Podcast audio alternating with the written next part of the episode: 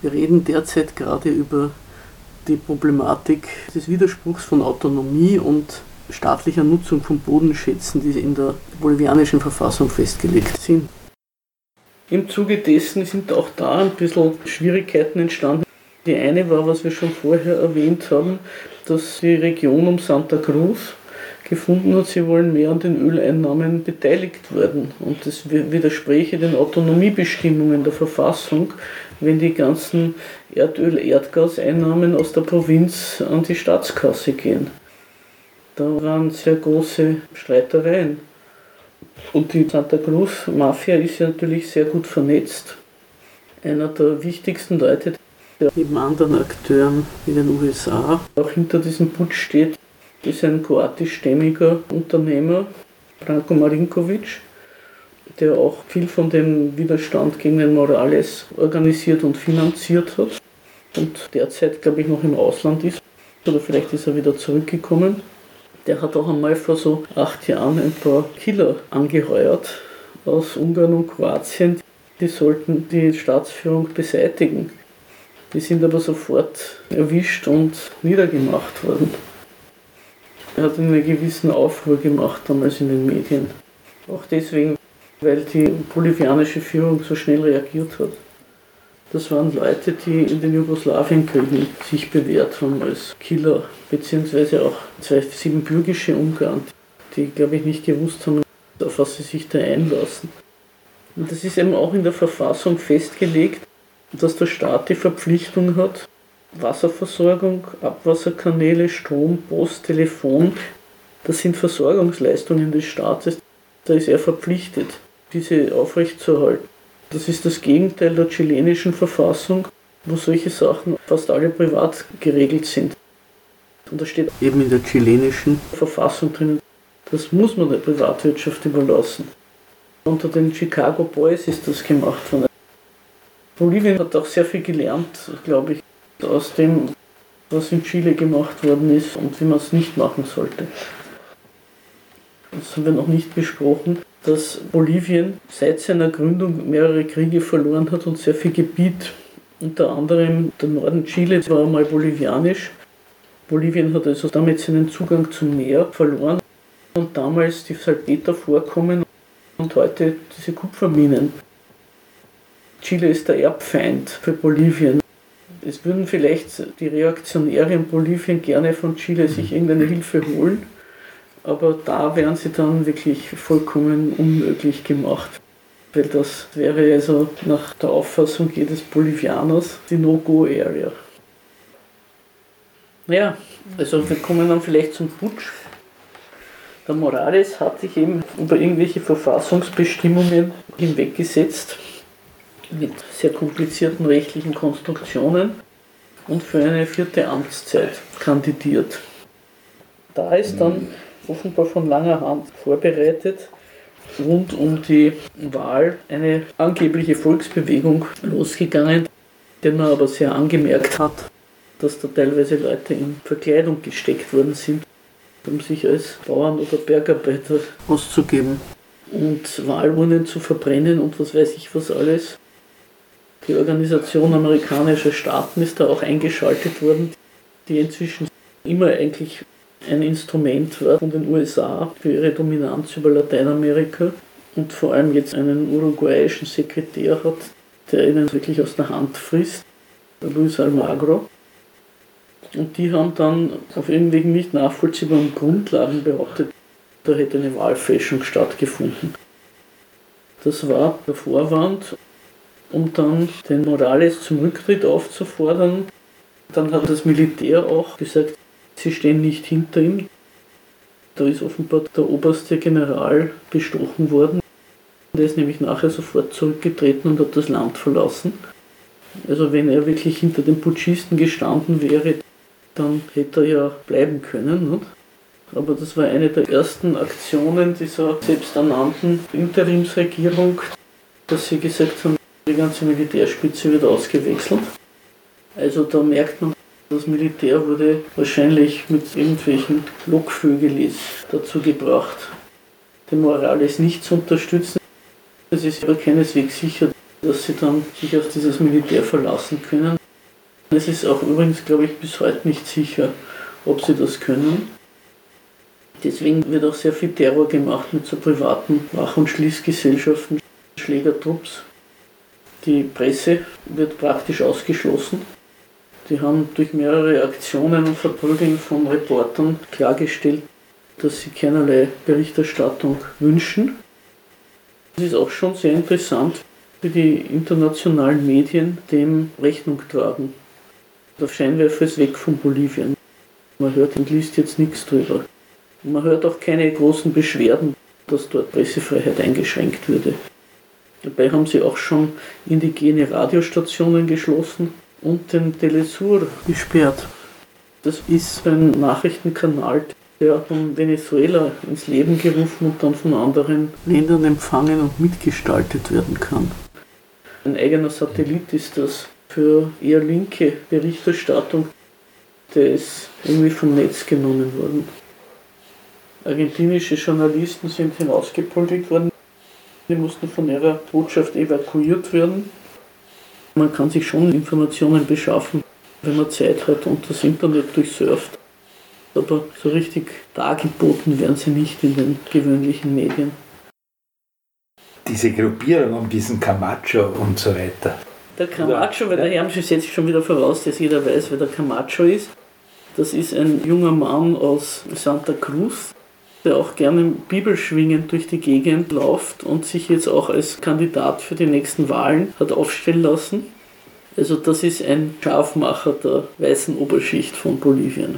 Und was soll ich sagen, ja? Sie haben vor der Wahl etwas ins Leben gegeben, als sicherlich als Akt, was man so vielleicht in unseren Breiten als symbolische Politik bezeichnen würde, haben Sie sowas wiederbelebt wie eine Conado.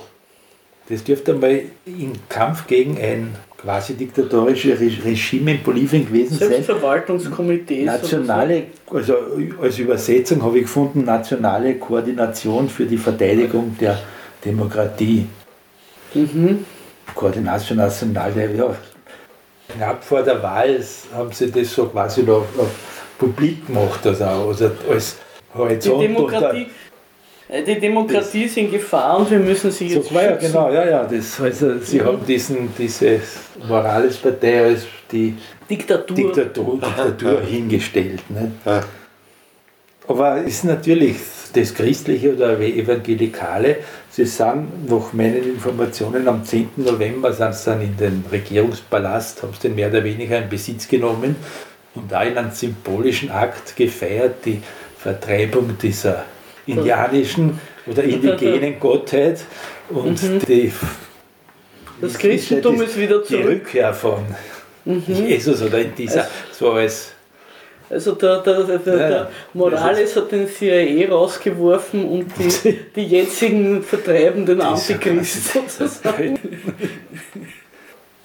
Und anscheinend dürfte so eine Flagge verbrannt worden sein, die als die Liebballer Flagge genau, ist also sozusagen gleichberechtigt gegolten hat, muss man wahrscheinlich sagen. Nicht, oder? Ja, mit dieser Flagge, das ist halt schon der Krieg der Symbole, alles. Ja, ja, äh, Bibeln werden geschwungen und Fahnen ja, werden verbrannt.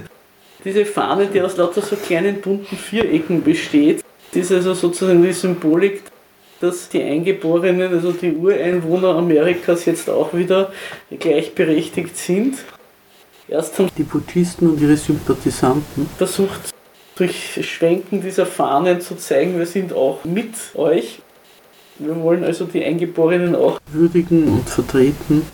Das hat sich aber nicht lang gehalten. Das waren eher Bemühungen, solange der Putsch noch nicht ganz glücklich über die Bühne gegangen war. Inzwischen ist es, glaube ich, relativ gefährlich, mit dieser Fahne herumzulaufen mhm. auf der Straße. Es hat ja auch T-Shirts gegeben und so mit diesen kleinen Vierecken. Das, glaube ich, wird inzwischen nicht mehr gerne gesehen. Diese bolivianische Putschregierung hat sich auch ein bisschen diplomatisch angelegt. Also erstens einmal mit Mexiko, weil sie stinksauer waren, dass die den Morales evakuiert haben. Weil wenn sie ihn selber irgendwie hätten erledigen können oder einsperren bis zum St. Nimmerleinstag, wie den Lula in Brasilien. Das wäre ihnen natürlich lieber gewesen. Und es war vor allem die mexikanische Botschafterin in Bolivien, die sich sehr darum bemüht hat, ihre Regierung dazu zu bringen, dass sie diese Evakuierung macht. Da ist ja sehr schwierig ausgeflogen worden, weil manche Länder keine Überflugsrechte geben wollten, manche nicht auftanken lassen wollten und so weiter. Dann ist auch noch ein Konflikt mit Spanien entstanden, einer mit Argentinien, also mehreren Ländern gegenüber haben sie klargestellt, wir verzichten auf diplomatische Beziehungen mit Ländern, die mit uns nicht zusammenarbeiten. Das sind alles Konfliktstoffe, die eigentlich noch virulent werden können. Und aus der Perspektive eines westeuropäischen Verfassungsrechtlers, hm. wenn man sich jetzt diese bolivianische Verfassung hernimmt, die Verfassung einer 2009 demokratisch gewählten Regierung, die mhm. diesen mehrheitlichen Zuspruch gefunden hat und wo quasi diese, ja, diese Religionsfreiheit, was auch diese indianisch, indigene Gottheit oder indigene mhm. Religion betrifft, wenn das derartig, also im Zuge einer Wahlanfechtung oder wie auch immer man das beschönigend nennen würde, dann mhm. herabgewürdigt wird derartig, mhm. dann kann man natürlich auch als Verfassung, ich bin kein Verfassungsredner, aber vor einem Putsch sprechen. Nicht? Weil es ist ein totaler Verfassungsverstoß in dem Sinne. Es gibt die zwei Ebenen, ja, jetzt ein paar materielle Gewalt und natürlich diese symbolische, nicht? Dem man, mit dem genauso Politik gemacht wird. Es wird wahrscheinlich beides zusammentreffen. Der, wie auch immer sich Gewalt jetzt weiterentwickeln würde, gegen Leib und Leben oder nicht. Ja, es sind ja auch schon Leute erschossen worden die Demos gemacht haben und so. Also es hat Tote auch schon gegeben. Es bleibt nicht bei der Symbolik, das mhm. ist klar. Dann wurden auch irgendwelche Entschädigungszahlungen an die Hinterbliebenen ausgezahlt, wo dann in eine linke Zeitung geschrieben hat, aha, ein toter Indianer kostet so und so viel. Für 4000 Dollar sind sie dabei. Aber weil der Hermschi diese Religionsfrage auch aufgebracht hat, da ist auch nicht alles so ganz klar, wie das weiterläuft, weil die katholische Kirche hat einen Konflikt gehabt mit Morales. Das lag daran, dass sie eben zurückgedrängt worden ist und vor allem aus dem Bildungssystem ein bisschen sich verabschieden musste. Es hat sehr viele katholische Bildungsinstitutionen gegeben, die staatlich finanziert waren. Und da hat dann die bolivianische Regierung gesagt, naja, kultische Freiheit gibt es, aber dass der Staat das auch noch finanzieren muss, davon kann keine Rede sein. Und da waren natürlich die ehrwürdigen Herren Bischöfe und Padres auch etwas entrüstet. Im Zuge dieser Konflikte hat der Morales angesucht um eine Audienz beim Papst, und zwar beim Ratzinger, also beim vorigen, und hat gesagt, naja, weil wir jetzt schon auf die Stellung zur Religion gehen, das ist ja ganz interessant, also wie der Konflikt war mit der katholischen Kirche wegen der Zurückdrängung aus dem Erziehungssystem, da hat Evo Morales einen Besuch gemacht beim Papst, beim früheren, beim vorigen, beim Ratzinger und hat ihm gesagt, na, wir lösen das schon. Und übrigens, also er ist schon ein Schelm, der Evo Morales. Ich gebe Ihnen einen guten Rat, wenn Sie das Zölibat aufheben und Frauen als Priesterinnen zulassen, dann können sie ihre Nachwuchsprobleme bei der Kirche lösen. Ratzinger hat sich sicher sehr gefreut über diesen, diesen Ratschlag. Du hast dich dann mehr beschäftigt mit dieser Pachamama oder so, dieser Figur, die da, das ist sozusagen die Mutter Erde. Man muss auch dazu sagen, dass die bolivianische Verfassung mehr als 30 Nationen zulässt. Also der Evo Morales gehört zur Minderheit der Aymara, aber es gibt auch noch jede Menge andere indigene Stämme dort. Und ich nehme an, die haben auch verschiedene Gottheiten. Also die Pachamama scheint auch da so sozusagen eine Art Kompromisslösung zu sein. Auf jeden Fall steht die für die Anerkennung der indigenen Kulte und die hat auch eine Figur. Und du hast gesagt, die ist dann auf seine Wanderausstellung gegangen über indigene Kultur in Bolivien und da hat es ein Attentat drauf gegeben, sagst du ihm. Ja, interessanterweise hat es ja nicht nur die Vertreibung vor Ort in Bolivien gegeben, sondern mehr oder weniger im gleichen Zeitraum, nämlich Oktober 19 und November 19. Einerseits Oktober 19 in einer römischen Kirche, deren Name ich jetzt nicht wiedergeben kann, aber das lässt sich ja leicht verifizieren, wo Ausstellungsstücke vernichtet worden sind. Der Drahtzieher soll ein, oder ist eigentlich ein Österreicher gewesen, weil die Leute sind ja ausfindig gemacht worden. Ein Österreicher, der in rechten Kreisen auch in Deutschland tätig war, wenn es halt gegen Homosexuelle und Adoption durch Gleichgeschlechtliche geht. Und in Mexiko. Die Hintergründe von Mexiko, warum und wieso und wer, das weiß ich jetzt nicht, aber es ist so im witzigerweise im also, gleichen Zeitraum von an zwei Monaten. Also die Gegner der Pachamama sind international tätig. Auf der einen Seite wirkt das etwas skurril oder wie eine Nebenfront, aber man merkt daran, wie groß das Bedürfnis ist von den Putschisten oder wer immer mit ihnen sympathisiert und hinter ihnen steht, diese ganze in Bolivien stattgefunden habende, wie soll man das nennen, ins Rechtsetzung der indigenen Kulturen zurückzudrängen. Weil das natürlich, wie gesagt, das, was der Morales gemacht hat, das ist vielleicht hier in Europa für Ethnologen interessant. Aber dort in Lateinamerika geht das auf die gesamte Gesellschaftsstruktur und gefährdet die. Weil sie die ganzen Eigentums- und Machtverhältnisse seit dem Kolonialismus in Frage stellt. Das ist ja das Interessante, geht jetzt ein bisschen weg vom Thema, aber es könnte auch auf eine gewisse katholische Richtung hinzuführen sein. Warum jetzt in katholischen Kreisen jetzt unbedingt indigene Gottheiten nicht von vornherein zu bekämpfen sind, weil sie erstens einmal immer gerne etwas einbeziehen wollen, um die eigene Ideologie weiter zu transportieren Ihr braucht ja nur denken bei uns an Weihnachten und Ostern. Ja, das sitzt ja. ja im Grunde auch auf heidnischen Festen drauf. Und wenn man auf Ethnologen zurückgeht, die in Österreich in den 30er Jahren aktiv waren, so haben sie ja immer vermutet, eine gewisse Wiener Ethnologische Schule und der Pater Wilhelm Schmidt zum Beispiel, dass gewisse vorchristliche religiöse Vorstellungen eigentlich Vorläufer sind Vorläufer sind und mehr oder weniger, genau, oder, oder Urmonotheismus.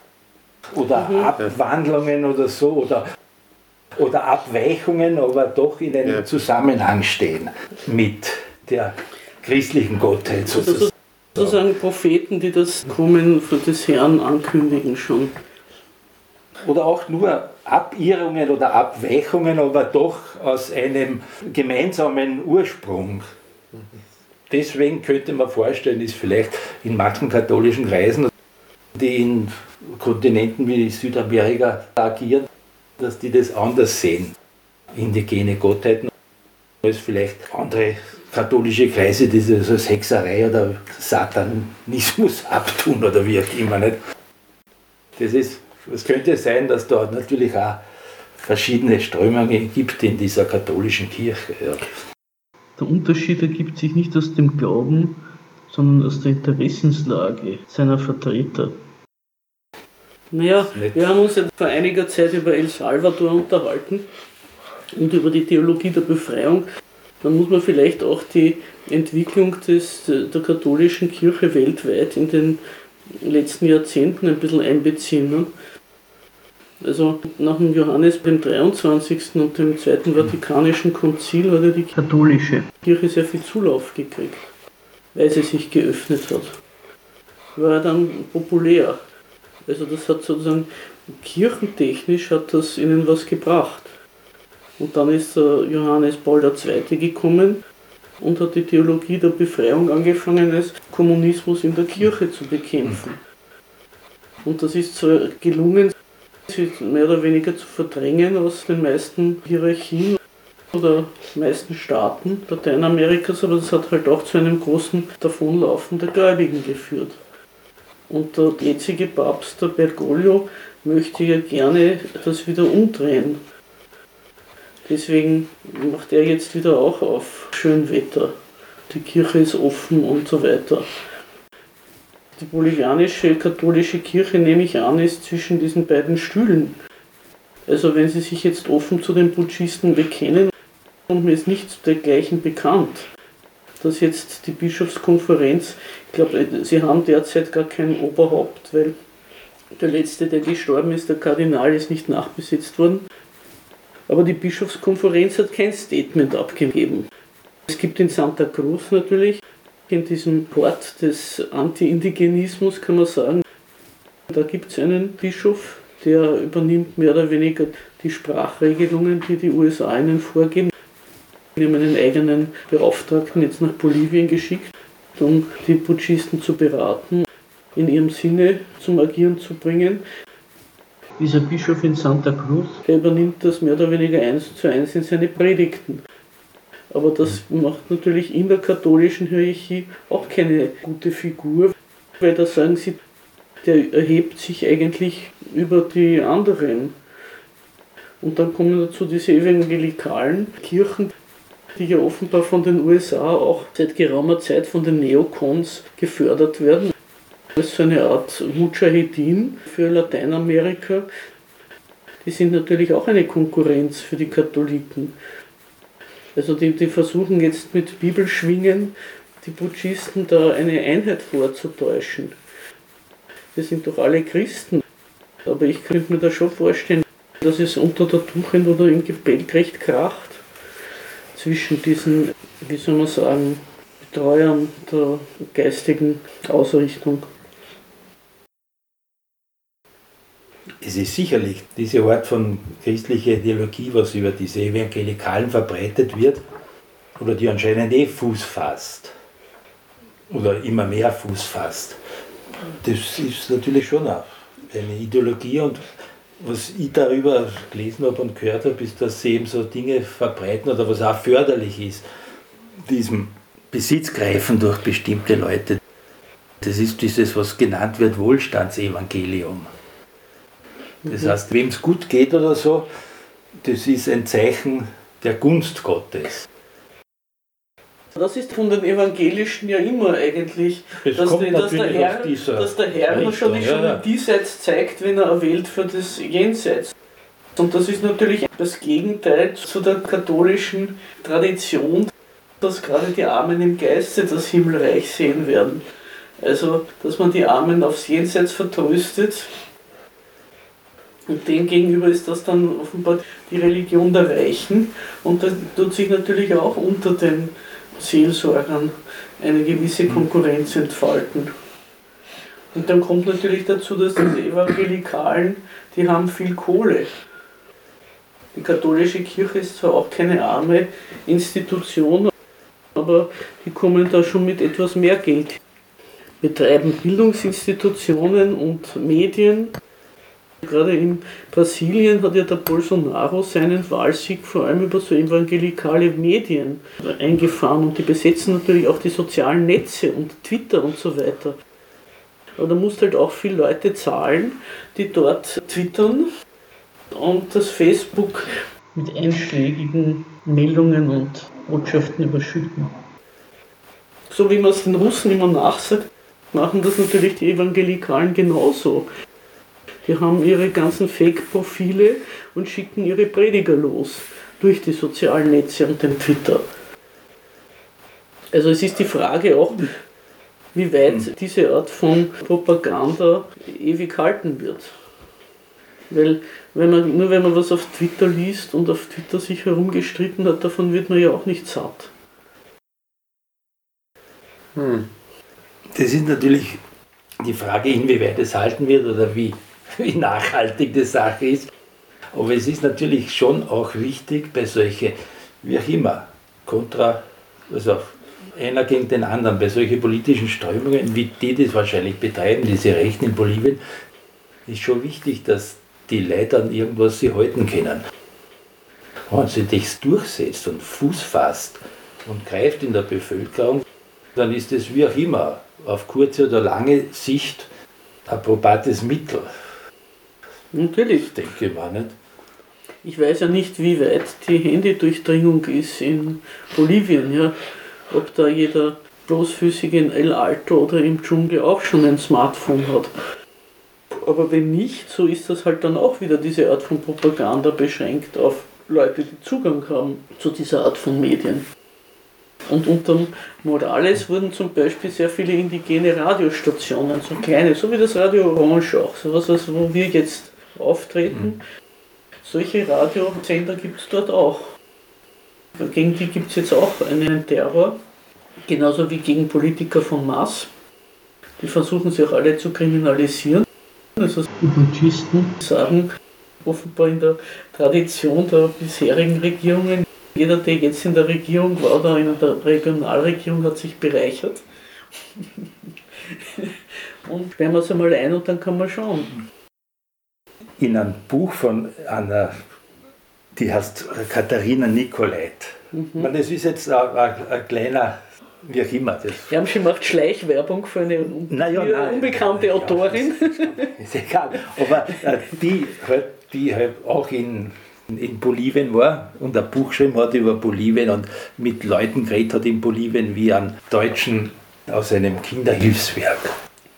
Und in einem Gespräch mit ihm hat er gemeint, das sind natürlich Eindrücke dieses Mitarbeiters von dem Kinderhilfswerk.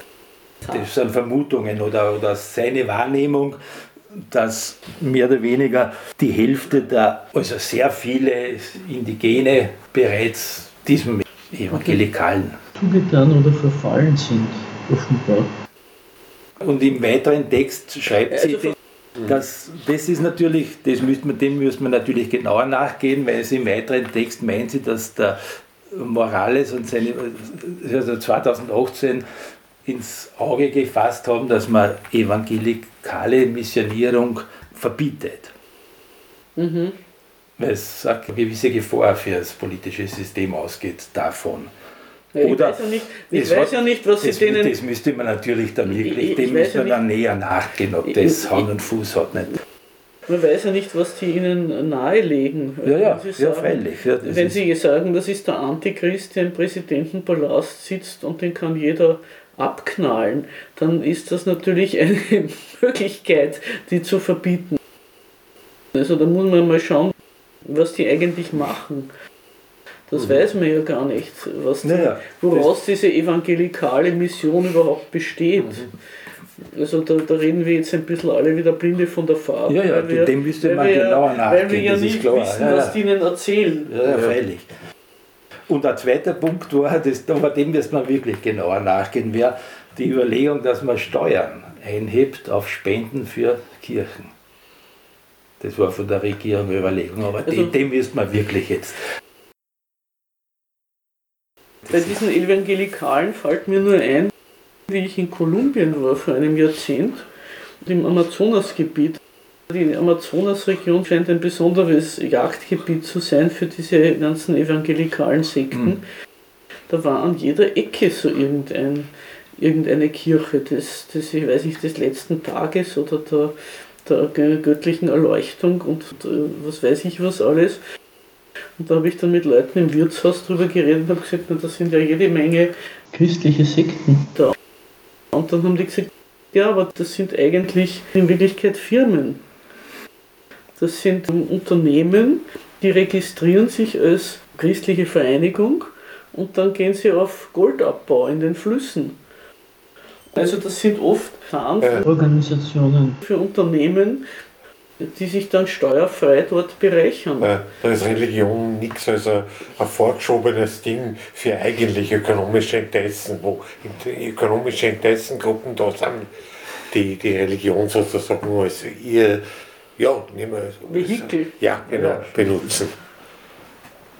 Ja. Unter dem ja. man dann irgendwas als gerechtfertigt ja, verkaufen das, das kann. Das ist wirklich, genau. Ja. Mhm. genau. Also ich nehme an, dass diese Evangelikalen durchaus auch sehr materielle Interessen auch verfolgen. Das scheint so ein Netzwerk zu sein, ein neues Geschäftsmodell. Ja.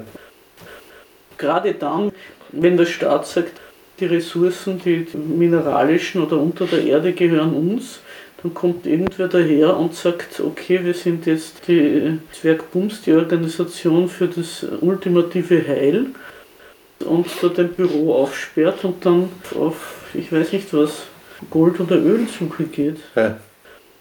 Also das mag sein, dass das auch dann, dann dort wiederum das Geld herkommt, um Leute zu betören und auch irgendwie zu bestechen. Mhm. Aber es wäre seltsam, also mhm. finde ich eigenartig von dem, die Beobachtung, ich will sie nicht bestreiten, von diesem Hilfswerk, diesem NGO-Menschen. Mhm. Es sind ja die NGOs ja auch so eine eigene, die sind jetzt im Augenblick hinter den Evangelikalen ein bisschen in den Hintergrund gerückt. Also was sind diese NGOs oft? Das sind ja auch irgendwelche Spionage- oder Politikorganisationen, die unter dem Mantel, wir sind ja nicht äh, Regierungsorganisationen und wir sind ja ganz unschuldig und wir wollen ja nur das Beste und das Schönste da irgendwo sich festsetzen und ihre Propaganda betreiben. In Bolivien ist mir von NGOs nichts bekannt, aber das nicht heißt, dass es keine ja. gibt, sondern ich weiß es halt nicht. Aber Haiti zum Beispiel hat, glaube ich, die größte NGO-Dichte der Welt. Vor allem nach dem Erdbeben mhm. haben sich die dort breit gemacht und hat die meisten von diesen Spendengeldern für die Erdbebenopfer aufgesaugt, für ihre was auch immer Tätigkeiten. Da gibt es also sich der Kontrolle entziehende, vom Ausland, muss ich schon sagen, gesteuerte oder kommende Kleinorganisationen, die eine sehr düstere Agenda haben. Oder sehr mit den, sagen wir, den Zielen und dem Wohlergehen der dortigen Bevölkerung nur sehr begrenzt vereinbare Tätigkeit ausüben. Ja, sicherlich. Derartige Berichte aus solchen Büchern, die kann man zwar lesen oder sich Gedanken darüber machen, aber man müsste dem genau auf die Spur gehen natürlich.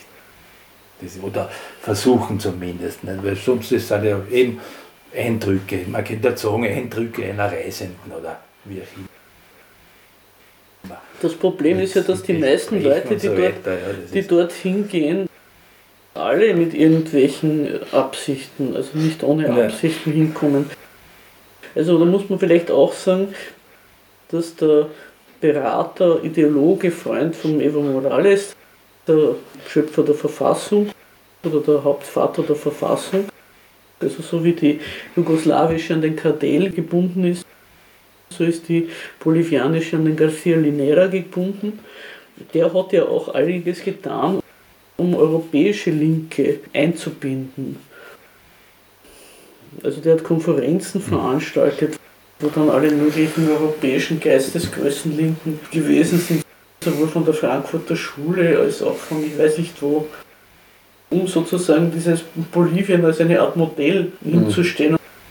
Und diese ganzen Linken kommen natürlich zurück und tun das als Modell verbreiten, ohne eigentlich die Interessen der dortigen Leute vor Augen zu haben. Also das ist das eine und genauso nehme ich an, gehen andere Leute, Ethnologen, hin mit einem anderen Interesse. Ja. Auch wiederum Evangelikale mit einem wieder anderen Interesse. Sie meinen dann, man muss da irgendwelche sehr schlechten Bedingungen, also sehr schlechten Entwicklungen bekämpfen. Und den USA ist natürlich überhaupt diese ganze Entwicklung sehr zuwider gewesen. Und sie versuchen da das Rad der Zeit zurückzudrehen, was ja auch zu einem guten Teil gelungen ist, bis auf Venezuela, Kuba und weiß nicht, wo, wo ist denn sonst noch wer. Also alle anderen sind schon ein bisschen weg, diese, diese linken und Volkswohltäterregierungen. Also in Ecuador, der hat sich ja vollkommen umgedreht. Der Lenin Moreno, der Nachfolger von Rafael Correa, der macht alles, was die USA anschaffen. Auch deswegen, weil Ecuador ökonomisch sehr abhängig ist von Krediten. Den USA ist an dieser Entwicklung natürlich sehr unangenehm, dass sich damit Lateinamerika dieser Arbeitsteilung der Hinterhofmäßigen entzieht. Weil in dem Maße, in dem die sich selber industrialisieren, erstens, oder von China die Konsumgüter beziehen, fallen sie weg als Markt für die USA. Und das war aber eigentlich die längste Zeit war das eine Gmate Wiesen, das war immer ein Markt für die USA. Also da haben sie viel Terrain verloren. Mhm. Erstens durch einheimische Produktion und zweitens durch chinesische Konkurrenz. Ja. Und europäische auch noch, aber das ja. Europa ist, glaube ich, nicht so, nicht so im Visier dort wie China. Ja.